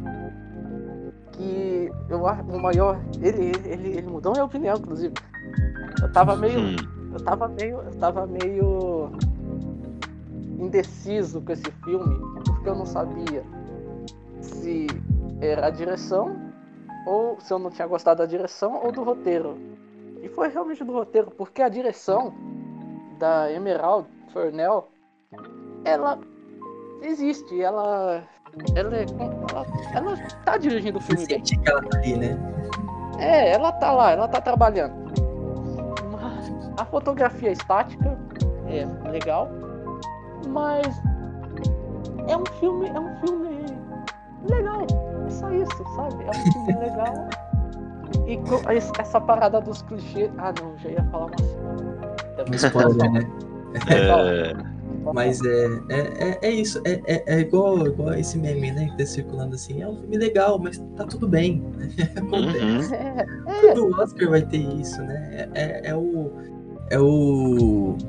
É a cota, né, de filme que ninguém entende porque tá indicado, mas foi indicado mesmo assim, né? é isso. Pô, mas, mas, mas talvez, Bruno, seja como, como é um assunto sério, é, o filme trata de assédio. E Uhum. fez toda a Então, é, repercussão fica alerta pra gatilho também. fica exatamente. E, mas não faz o menor sentido essas indicações. É. Roteiro, melhor direção. Eu, até brinquei com o Bruno que o filme tenta fazer um negócio que outro filme já fez muito bem, que é o Millennium, né? É, exatamente. É. Exatamente. O Milênio, ele tem. Não, é, o Milênio tem essa pegada de vingança, só que ele é muito mais denso, né? É, É. Esse é o. esse- acho que isso é o- a diferença do filme, é que o, o filme ele tenta ser feito com uma pegada mais leve, mais. É, para você assistir e, e, e não ficar tenso, né? É um filme pipoca, eu acho que é um filme pipoca, ele lida com um assunto muito sério, mas ele é um filme que você é, juntaria uma galera pra assistir, assim, ele tem, Total. tem muito essa vibe, só que é, mas e, e tem a, a atuação também da, da principal, Isso. qual que é o Carrie? Mulligan. A Carrie Mulligan é muito boa, assim, ela tá muito bem no papel. Ela, ela quando ela tá bem, é, tem momentos que ela tá muito, é, por exemplo, quando ela tá bêbada, quando ela tá fingindo tá, tá bêbada, quando ela muda, porque ela não está bêbada de fato, quando ela muda, você consegue ver toda aquela imposição dela. Ela muda uma outra pessoa muito mais dominante. E quando ela tá com a guarda baixa, você sente ela mais delicada, ela é uma pessoa bem humorada, então ela brinca, ela é divertida. Então ela, ela passa tudo isso, você compra muito essa, essa ideia, sabe? Ela tá muito bem. Eu acho que eu, eu não acho que ela leva o prêmio, mas ela mas é merecida a indicação. E talvez talvez seja esse, né, o motivo de, vi- de virem ela de, de ver uma atuação boa dela, sentir a indicação, ser merecida a indicação e em consequência trazer outras indicações também. Ah, já que tem aqui, vamos achar outra coisa, sabe? E achou outras coisas e e acabou caindo como melhor filme, né? Mas Uhum. é, acho que de todas as categorias a que eu acho mais justa é, é a de melhor atriz. Mas eu também acho que, que não leva, não. Total. É, é que, é que esse ano também, a- essa categoria de melhor atriz, eu tô indeciso. Porque todas estão mandando extremamente bem. Sim, Uhum.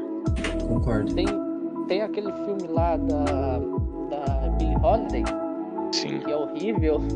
O filme é horrível, mas a atuação da menina é sensacional. É É, sensacional. tem a Viola Davis, né? Na voz suprema do blues. Quem vocês acham que vai. Quem, quem vai ganhar na, na- nessa categoria de melhor atriz? Putz, eu acho pra mim vai ser muito difícil falar, porque eu não assisti dois, os três filmes que tá indicado aqui. Eu não assisti o, o Piece of Woman, e, o do Billie Holiday e, e Voz Suprema do Blues. Eu não assisti. E, a, e tem, então, tem a Viola Davis, né? Que é muito boa. Então, eu não sei. Eu gostei muito do papel da Frances McDormand, que ela. Puta que pariu, mano. A gente vai falar dela depois, né? E. e- então eu, eu tô torcendo por ela, porque eu gosto muito dela. Mas tem muita gente boa, né, né, nessa, nessa lista aí, né? Eu, eu fico entre a Viola Davis, por voz suprema do blues. Eu acho que ela tá muito boa. É, Ela é sempre muito boa, né? Ela e a Frances, né? As duas sempre elas É pegam um papel. é, Eu falo assim, até hoje que o- a, a melhor personagem ali de, de Esquadrão Suicida é a Viola Davis. É o único personagem que importa ali. Exato, É. assim, ela tá maravilhosa num filme que é horrível. É, E assim como a Frances McDormand, que, que é as duas que eu acho que podem ganhar essa cate- categoria, né? É, qualquer uma que ganhasse eu ia ficar feliz. Sim. É, Cara, eu acho que é uma briga muito boa, não, não consigo dizer quem, quem é melhor, sabe? Mas pra mim é... fica entre as duas. Cara, eu tava torcendo, torcendo pra. Nossa, eu esqueci o nome da menina. Do. Do of Holiday? Woman. Ah, Vanessa Kirby. Cara, tá muito difícil. Como a Viola e a Frances já ganharam, Uhum. se fosse pra. Se fosse pra Carrie, pra Vanessa ou pra An a Andra Day, eu ia falar, beleza, tudo bem. Uhum. Não vai ser nenhum absurdo, né? É, mas é, é, é que- é que nem a categoria de melhor ator, que a gente tem o Anthony Hopkins e tem o. O cara que fez Monkey. O, o Chad Ah, também, que tá maravilhoso. E o. O, o Monk, né? É, cara, pra qualquer outro ator fica difícil, sabe? Que nem a categoria de melhor atriz, né? Que tem a Viola Davis e a Frances. São, é, são duas das atrizes mais, mais, mais bem conceituadas atualmente, né? Sim, Elas e eu tô. Hoje eu tô esque- esquecendo de falar do Chadwick, né? Porque a gente. Porque a Voz Suprema não, não foi indicada a melhor filme. Mas a atuação dele tá incrível, cara. Tá incrível. É, então é o Chadwick Boseman ainda tem o, o fato dele já não, não tá mais, né? Ter falecido. Então acho que tem peso também, né? Pra, pra uma, uma homenagem, né?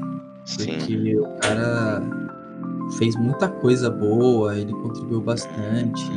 E, e Fez um dos melhores filmes de heróis já feitos. já feitos. Ele conseguiu. Ele participou de um filme que, no meio de tanta porcaria, ele conseguiu fazer um negócio muito bom.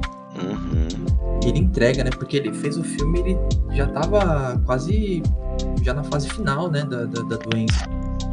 Sim, Se ele, ele, tava, tava fazendo tratamento já. Ele já tava, né? E ele não contou pra ninguém, né? O, esse filme é do. É do Spike Lee ou não? Ou é outro? Não, o do Spike Lee é o Destacamento Blues.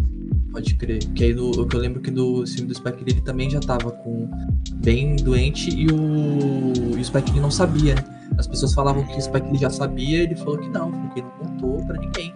Só a família já Caramba. sabia, tá ligado? Então também tem esse peso. Eu acho que o, o Chad, o Chad também pode, pode levar aí por, por isso, né? Pela homenagem, pelo. por ser- E, e pela qualidade também, né? Não, Também, É. total, exatamente. Não vai ser injusto, né? Não vai ser só uma homenagem. Uhum. Uma homenagem também com, com- totalmente justa. Uhum.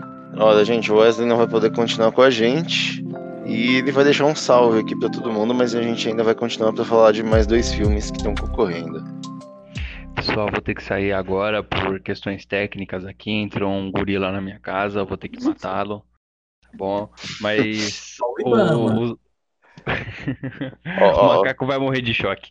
É, Queria ressaltar que o meu filme favorito foi O Meu Pai. A atuação do Anthony Hawks está sensacional, tá bom? E é isso aí. Um beijo pra todo mundo. Fiquem em E... paz. E nada de matar macaco, hein? Senão Godzilla vai te dar um pau. É isso. É isso aí, Qualquer valeu. vocês colocam, vocês colocam essa parte que eu falo do, do meu pai quando vocês começarem a falar, pra não ficar Agora, jogado aqui no meio. a gente vai É começar a falar dele agora, inclusive. Vamos aproveitar que o, que o Wesley falou de meu pai pra trazer esse filme. Eu vou deixar o Bruno até comentar aí primeiro. É o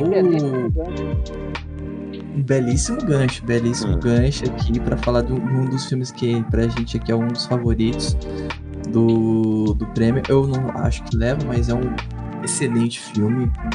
A, a edição é, é excelente, ela a- ajuda muito no, a contar a história. Sem, sem edição não ia fazer sentido, ou não ia ficar tão bom, né? Se, a edição fosse desse jeito.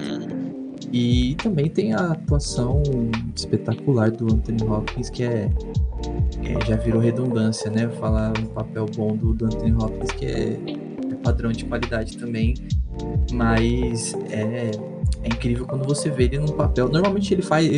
Às vezes ele faz uns papéis, uns filmes meio, né? Tipo, Thor. Mas ele. Mas quando ele pega pra fazer um filme bom, quando ele tá afim de fazer um filme bom, aí aí sai de perto, que o cara é, ele toma tudo pra ele, o filme Ele é um monstro. é um monstro, né? E o filme é, é, é pra ele, né? A gente É. brinca que fala, brincou falando que é um filme que ele, quando o roteirista estava escrevendo, ele tava pensando no Hopkins, né? Não só, não tanto, tanto é que, né? O, o nome do personagem é, É Anthony, né? É, É. Anthony. É, assim, é um filme pra ele. Eu acho É. que muito, muito difícil ele não levar esse Oscar. Né? Apesar da gente aqui ficar torcida pro, pro Chadwick Boseman levar, porque ele é, também é um, é um grande ator, já nos deixou, então acho que ia ser merecido também, e também ficaria como uma forma de homenagem. Mas eu acho que em relação a. A atuação de fato, atuação, dessa de fato, vez. eu acho que tá, acho que ele tá muito à frente do- dos outros indicados. É, é surreal o quanto ele é bom. É, o, o, o The Father, né? Ele conta a história de um de um homem idoso que tá passando por um, por um por uma doença, né? E a gente acompanha toda a trajetória desse não do, do, do fim da vida dele, né? Mas dessa fase da, da velhice, da, da- de ser um idoso, né? Lidando com essa doença. É, e toda a relação com que ele tem com a filha dele e com alguns outros poucos personagens, né? É um filme que, que tem um elenco muito pequeno, acho que seis, sete pessoas, assim, que estão ali de, de fato, né? Atuando é, de forma mais presente no filme. E, cara, que eu acho que tem não só um roteiro muito é, interessante, né? É um roteiro que talvez é, não que, não que ele seja simples, né? Mas que se, ele seria um, um, filme mais simples se a gente não levasse em conta a montagem e Sim. o design de produção, né? É, é, e, e fora a atuação do Anthony Hopkins, né? É, unindo essas três coisas, quatro coisas, a, a gente tem um filme que é contado de uma, de uma forma muito inovadora na minha visão, sabe? É, geralmente é, é, o Wesley até tinha citado isso, né? Que a gente pode pegar como exemplo um Pulp Fiction, né? Que a gente tem uma linha temporal que ela é, é cortada, né? A gente começa com uma cena do futuro, e aí tem uma cena do passado, aí uma cena de, do presente, e vai intercalando, mas sempre são visões de personagens diferentes, né? É, em Meu Pai, a gente tem esse intercalamento de linhas temporais, mas pela visão do mesmo personagem. O... E da mesma forma que no Sound of Metal, a gente. O som é usado para você entender tudo que esse personagem está passando, é nesse filme a montagem e o roteiro que fazem esse papel. É, a, partir dessa condição que ele está sofrendo, né? Eu, eu achei genial. Eu, eu, eu não estava esperando muito do filme, né? Eu não tinha lido nada sobre. Eu fui assistir bem cru assim. E, meu, eu me surpreendi demais. É um filme incrível. É, esse filme, cara, a montagem dele é, belíssima. Ele é disparado, na minha opinião, o que vai ganhar de melhor montagem. Também acho. Ele, ele, ele é baseado numa peça. O diretor desse filme é o mesmo cara que escreveu a peça. Entendi. E eu gosto, eu gosto de como ele adaptou isso. Então, se ele ganhar como melhor roteiro adaptado, é que também tem, né, tem, uhum. tem um bem poderoso que já já vamos falar dele. Sim. Vai vai ser muito bom, porque o uso que é, a forma que ele usa o cenário para contar a história é, muito é incrível, feito, né? Cara. É incrível, é sensacional. E, é por isso que eu acho que é um bom concorrente do design de produção, por causa de todo esse lance de cenário, de direção de arte, sabe? Sim, concordo, concordo. E na minha opinião, como vocês já falaram, é a melhor atuação do Anthony Hopkins da uhum. carreira dele. Eu acho. E a Olivia Colman também. O filme, o filme é praticamente dele, mas a Olivia Colman também manda bem nas partes ela é que ela aparece. Boa. Ela é muito ela boa. Ela é muito boa. Ela que já ganhou o Oscar, né? Por a, a favorita, né? Que é um outro filmaço também. Nossa hum. Ela vem concorrendo muito forte esse ano também. Pela categoria de melhor atriz coadjuvante. É, ela tá, tá em coadjuvante, né? Isso. Isso. Ela tá. É, também tá dando deu uma briga boa. Ela vai, vai é, disputar com a, com a vovó do Minar, né? Que é uhum. a Yu Chung Yong. E. Sim.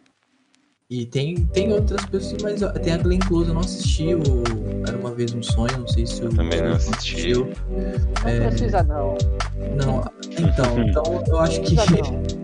Eu, aí eu assisti o Borat, né? Que tem a, que a, a Maria é, Bakalova, que tá, em, tá também concorrendo, mas eu não acho que ela é, fez um trabalho tão bom quanto o da Olivia Colman ou da, da vovó de Minar. Eu vou chamar a vovó de Minar porque eu não sei se estou falando o nome dela certo. Mas é, são as duas, para mim, disparadas as principais concorrentes aí pra, pra levar o também. É, eu acho que a vovó de Minar leva, mas. Eu tô torcendo pra vovó de Minari, é, é isso aí, declarada a minha torcida. Não tenho. Meu medo. É. Meu medo é que, como a Glenn Close foi indicada várias vezes, Sim. Do nada eles darem só porque deram errado. Pois é. Injustiças é. do Oscar, isso acontece assim todo ano.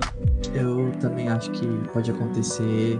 Mas ela ganhou já o Oscar, acho que ano passado, né? Se não me engano, foi ano uhum. passado, retrasado. Ela levou o Oscar pela a esposa, que foi Sim o filme não é lá tão bom, mas a atuação dela é incrível. É um filme que a gente até comentou no, no, no falecido episódio que ela é, esse filme do Anthony Hopkins é o, é o filme que é, assim, tá, assim como a esposa foi pra, pra Glenn Close, sabe? É um filme que você vê que foi feito sob medida para ele, né? Então, é, eu acho que eles não vão dar o Oscar pra Glenn Close porque ela já ganhou bastante, mas igual a, a esqueci o nome dela agora, que fez Mary vários Streep. filmes. A Mary Streep. Isso, a Mary Streep também, que tá sempre, tá sempre aí, mas nem sempre ela leva, então eu acho que a Glenn Close é a mesma coisa, né? Ela vai estar tá sempre ali sendo indicada, mas nem sempre ela vai levar. Então eu acho que eu ainda tenho esperança que vai ficar entre a Olivia Colman e a vovó de Minerva, porque as duas merecem muito. Se tivesse que escolher, eu tô torcendo com certeza pro de Minerva, porque. É, ela arrebenta. Ela arrebenta, eu adoro ela. Eu, eu, vi, eu vi muita coisa na, na minha vida pessoal nela, assim, ela uhum. passa, cara, é, é assim, eu acho. Concordo. E acho que também meu pai pode levar a melhor montagem. Eu acho que, que Sim, faz sentido. Disparado. Seria injusto, é. né, meu pai, até, eu acho. É.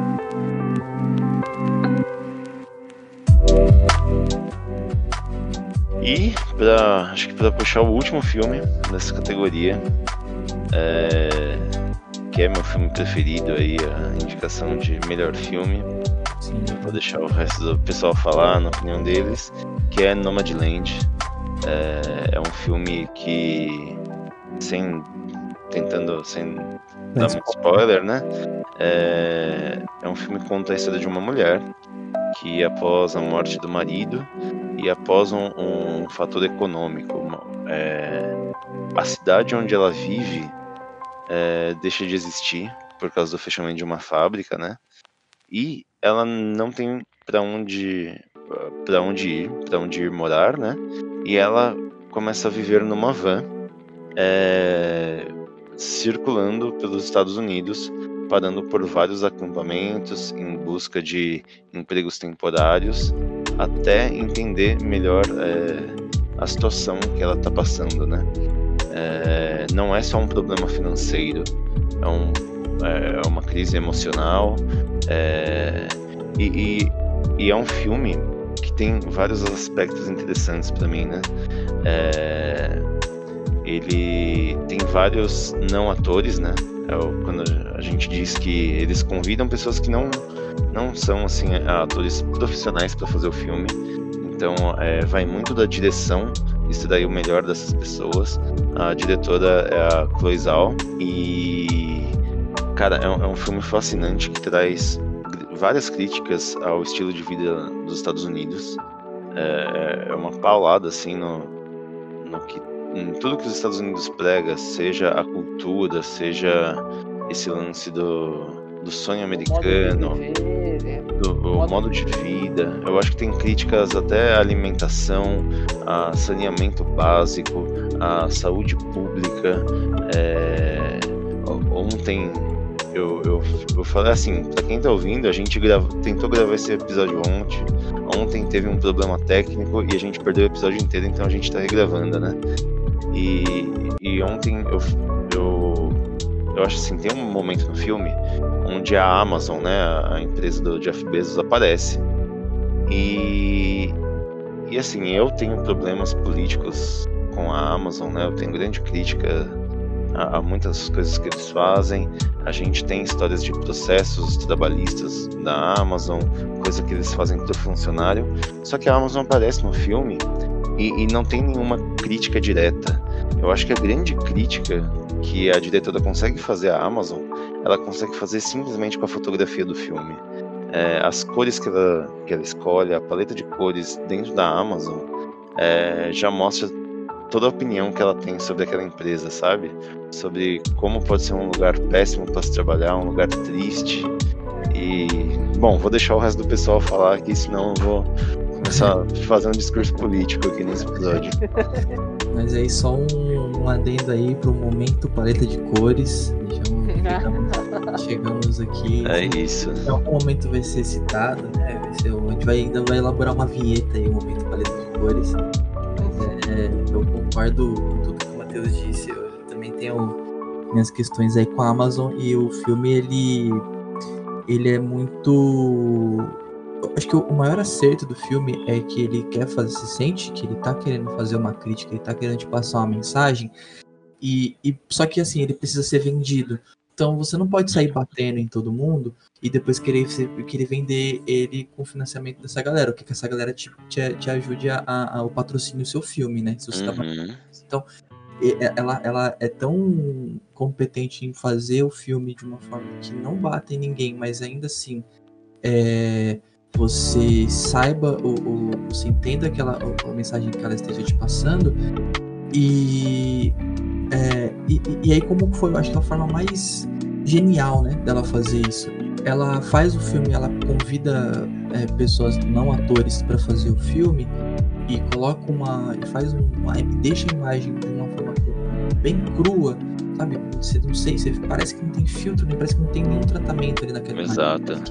Só foi filmado ali e foi e foi lançado é, porque para te dar essa sensação de real, para você entender que o que ela tá falando é real, não é um É filme real, é algo que tá acontecendo de verdade, né? tá acontecendo. Tanto é que ele cita algumas vezes sobre ah, é, é cultural. Né? Em alguns momentos eles falam, ah, é cultural, né? Dos Estados Unidos, os nômades, né? Não, não é morador de rua. É, ela não é moradora de rua, é uma nômade, né? Ela tá andando, tá, tá vivendo uma vida livre, né? E não é bem assim, não, é, não foi por- não é, não é, é, Não é uma, uma escolha livre, né? Vou. Não é, por exemplo, que nem Capitão Fantástico, né? exatamente. Que é uma escolha da família de ir viver daquela forma. Não, existem acontecimentos que levam ela a não ter outra opção, sabe? E, e, assim, o filme às vezes ele até mostra como as pessoas tentando entender como não, é um modo de vida.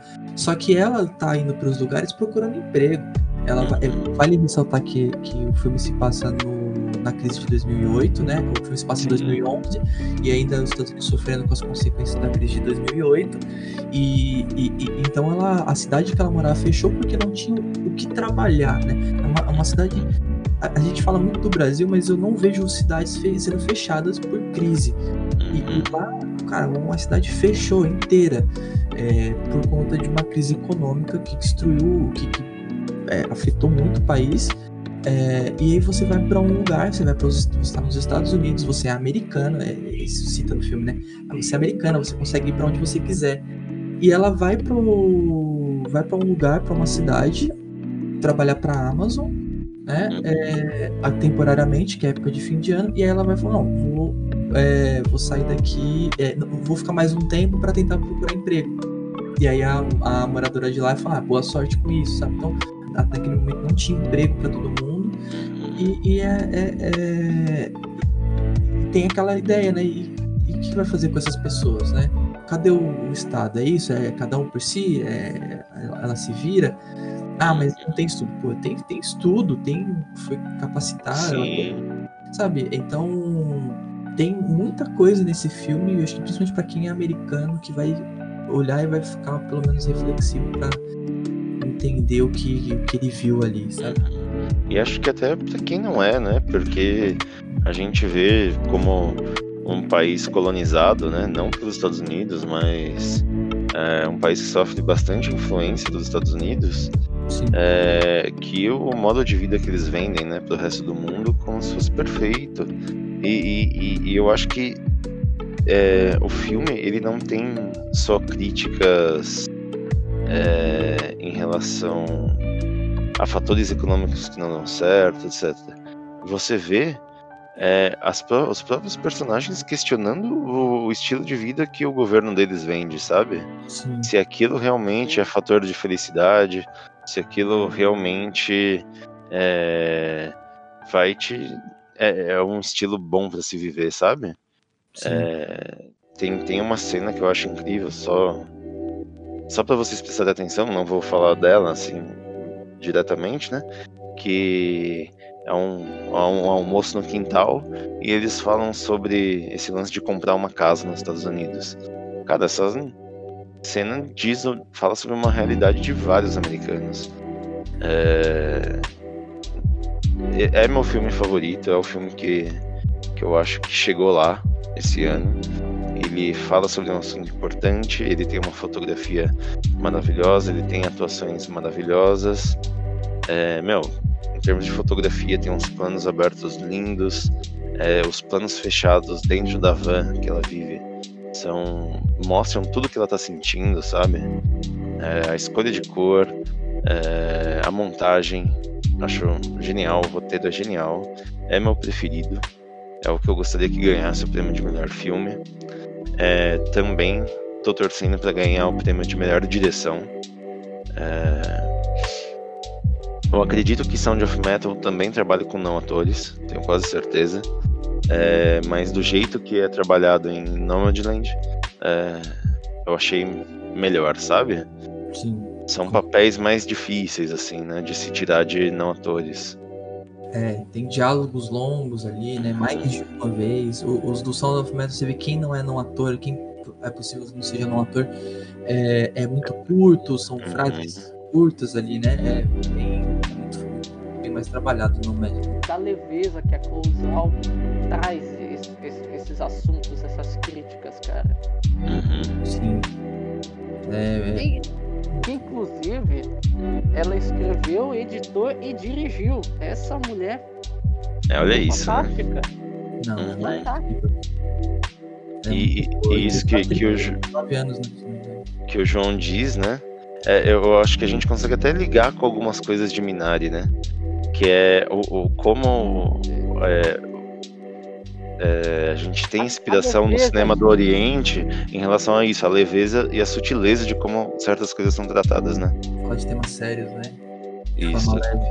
É muito característico deles. Só, só quero deixar um disclaimer que também tá a categoria de melhor roteiro adaptado. Sim. Esse, esse que eu falei que foi que tá pau a pau com o The Father.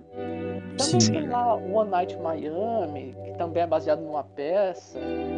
E o Tigre Branco, que é baseado num livro. Sim. E eu fico, impressionado, eu fico impressionado que esse ano tivemos vários filmes baseados em peça. É verdade, né? Eu acho que é por conta da pandemia, né? Porque por ser por ter, a gente- ter um momento de pandemia, eles priorizaram produções mais minimalistas, né? Porque peça você faz em um palco, né? Então é bem limitado o espaço. Então eles fazem, aí eles fa- fazem um filme com espaço limitado também para não para não ter muita aglomeração, também para não ter muita gente, é, recurso também, né? O dinheiro tá curto nesse momento, então acho que por isso nesse filme a gente tá vendo bastante produção bem, bem minimalista. E acho que também é bom a gente destacar a atuação da, da, da Frances, né? Ela é Tá incrível, genial. Ela é genial. Eu- eu- a gente falou, ela comentou no, no outro programa, né, que a gente perdeu o quanto a Frances McDormand ela é muito intensa nos papéis que ela faz, né? Ela é, ela não precisava fazer o- esse papel, ela já, ela já tem, conquistou tudo, ela já ganhou, ela já é premiada, ela poderia fazer o filme que ela quisesse, ela escolhe o filme que ela tem que se dedicar ao máximo, sabe? Ela, ela fazendo, ela vai fazer essas necessidades no meio do mato, e você e, e filma ela, você consegue ver ela, é, é, é, ela fazendo isso, sabe? hum. É, ela- ela tá no rio completamente nua e, e mostra e, e tem pessoas que têm um, assim segurança com o corpo né depois quando chega uma certa idade e ela tá lá e dá cara a tapa Total. é muito intensa em todos os papéis né ela no três anúncios para um crime é, você já nota essa intensidade dela e, Uhum. e ela quando ela precisa ser leve ela também é como ela foi em Fargo. Então cara assim eu sou muito fã dela. Acho que é uma atriz completíssima. E e ela vem mais uma vez aí como favorita para levar para levar esse Oscar né? Não sei se leva mas tem bastante gente muita gente boa. Tem acho que a gente já conversou antes aqui né? Qualquer uma delas da- da- das atrizes que levarem vai ser muito justo não tem nenhuma, nenhum, nenhuma atriz ali que você olha e fala, não, essa não merece, não, não tem, sabe? É, é, é, é- é muito. Concordo. Tá muito, tá muito disputado, mas eu acho, assim, eu acho que. Tá uma briga boa. Tá uma briga muito boa. Mas eu acho que a Francis leva porque o filme, o filme é favorito e naturalmente é, se o filme é favorito, ela, ela contribuiu muito, né? Principalmente por estar lidando com, com não atores, deve ser um trabalho muito difícil você conseguir é, ser natural, fazer ser, essa aura, né? Que, que exala essa, esse, é, a forma com que ela atua, acho que as pessoas acabam entrando junto com ela, sabe? Ela é incrível. É incrível.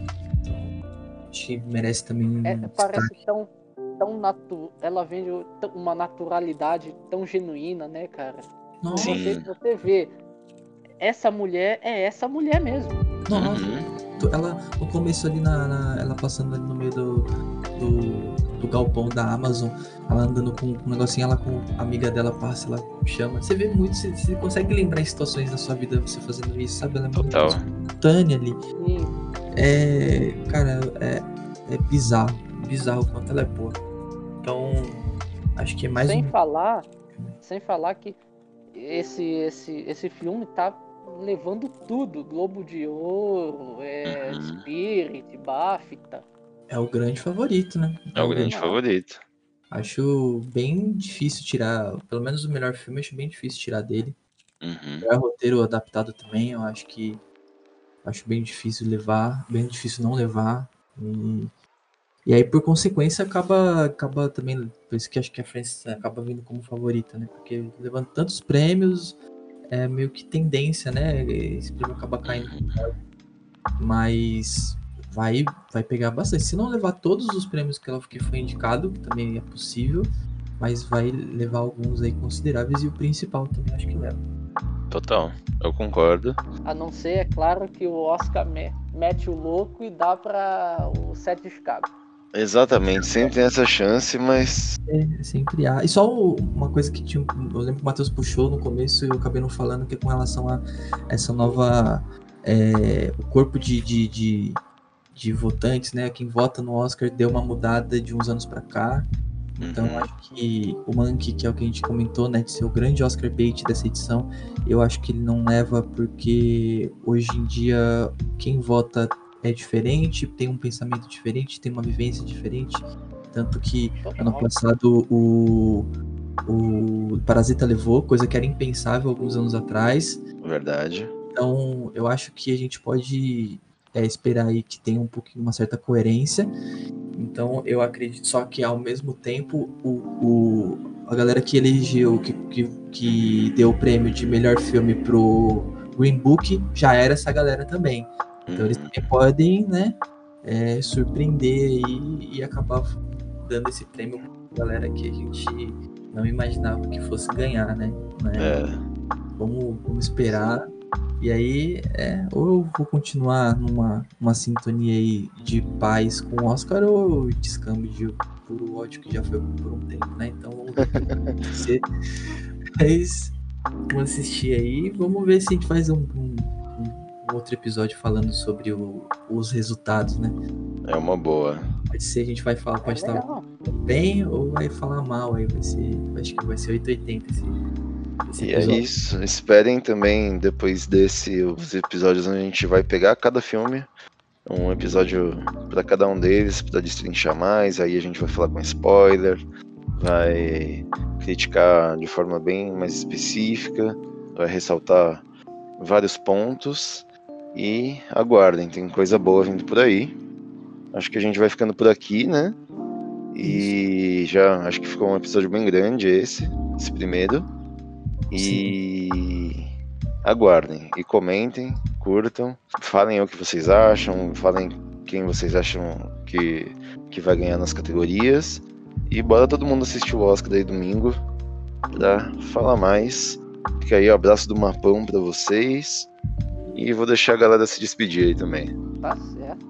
É, um abraço aí pra todo mundo. Muito obrigado por me convidar. Estou sempre É. disposto. Porque É isso aí, p- pode esperar que o João vai aparecer mais aqui com a gente. Sim, foi o destino, né? O destino, o destino quis que o João participasse desse, desse podcast, né? Porque a gente perdeu o outro que ele não participou e a gente tá refazendo esse que tá sendo gravado. Tô checando aqui, então dessa vez vai. Uhum. E aí, com a participação do João aí, que assistiu quase todos os filmes, se não todos os filmes do Oscar, então não tinha pessoa melhor pra estar tá aqui com a gente pra falar de todos esses filmes. assisti o último hoje, que é o Collective, o documentário romeno. Boa, boa. Muito bem. É isso, então é isso, rapaziada. Vamos ficando por aqui. Um abração pra todo mundo. Façam aí que o Mamão disse. Comentem, compartilha, curta independente nas das plataformas que a gente postar. E, fala aí, fala do filme, fala se você gostou do set Chicago. É, se tem muita gente falando. Eu- eu- agora que a gente fez esse podcast, eu vou assistir algumas críticas sobre o set Chicago pra ver se o que a gente falou tá tão desconexo ainda do, assim, do que os outros estão falando. Mas comentem aí, vamos, vamos conversar e vamos fazer vingar esse podcast. Fechou? Fechou, valeu, falou. Rapaziada, falou. Tchau.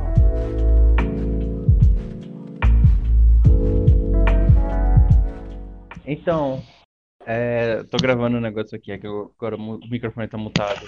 Eu não fui no dentista porque hoje é feriado, correto? Você não tá mutado, Não? não, Wesley. Você não tá mutado. Ih!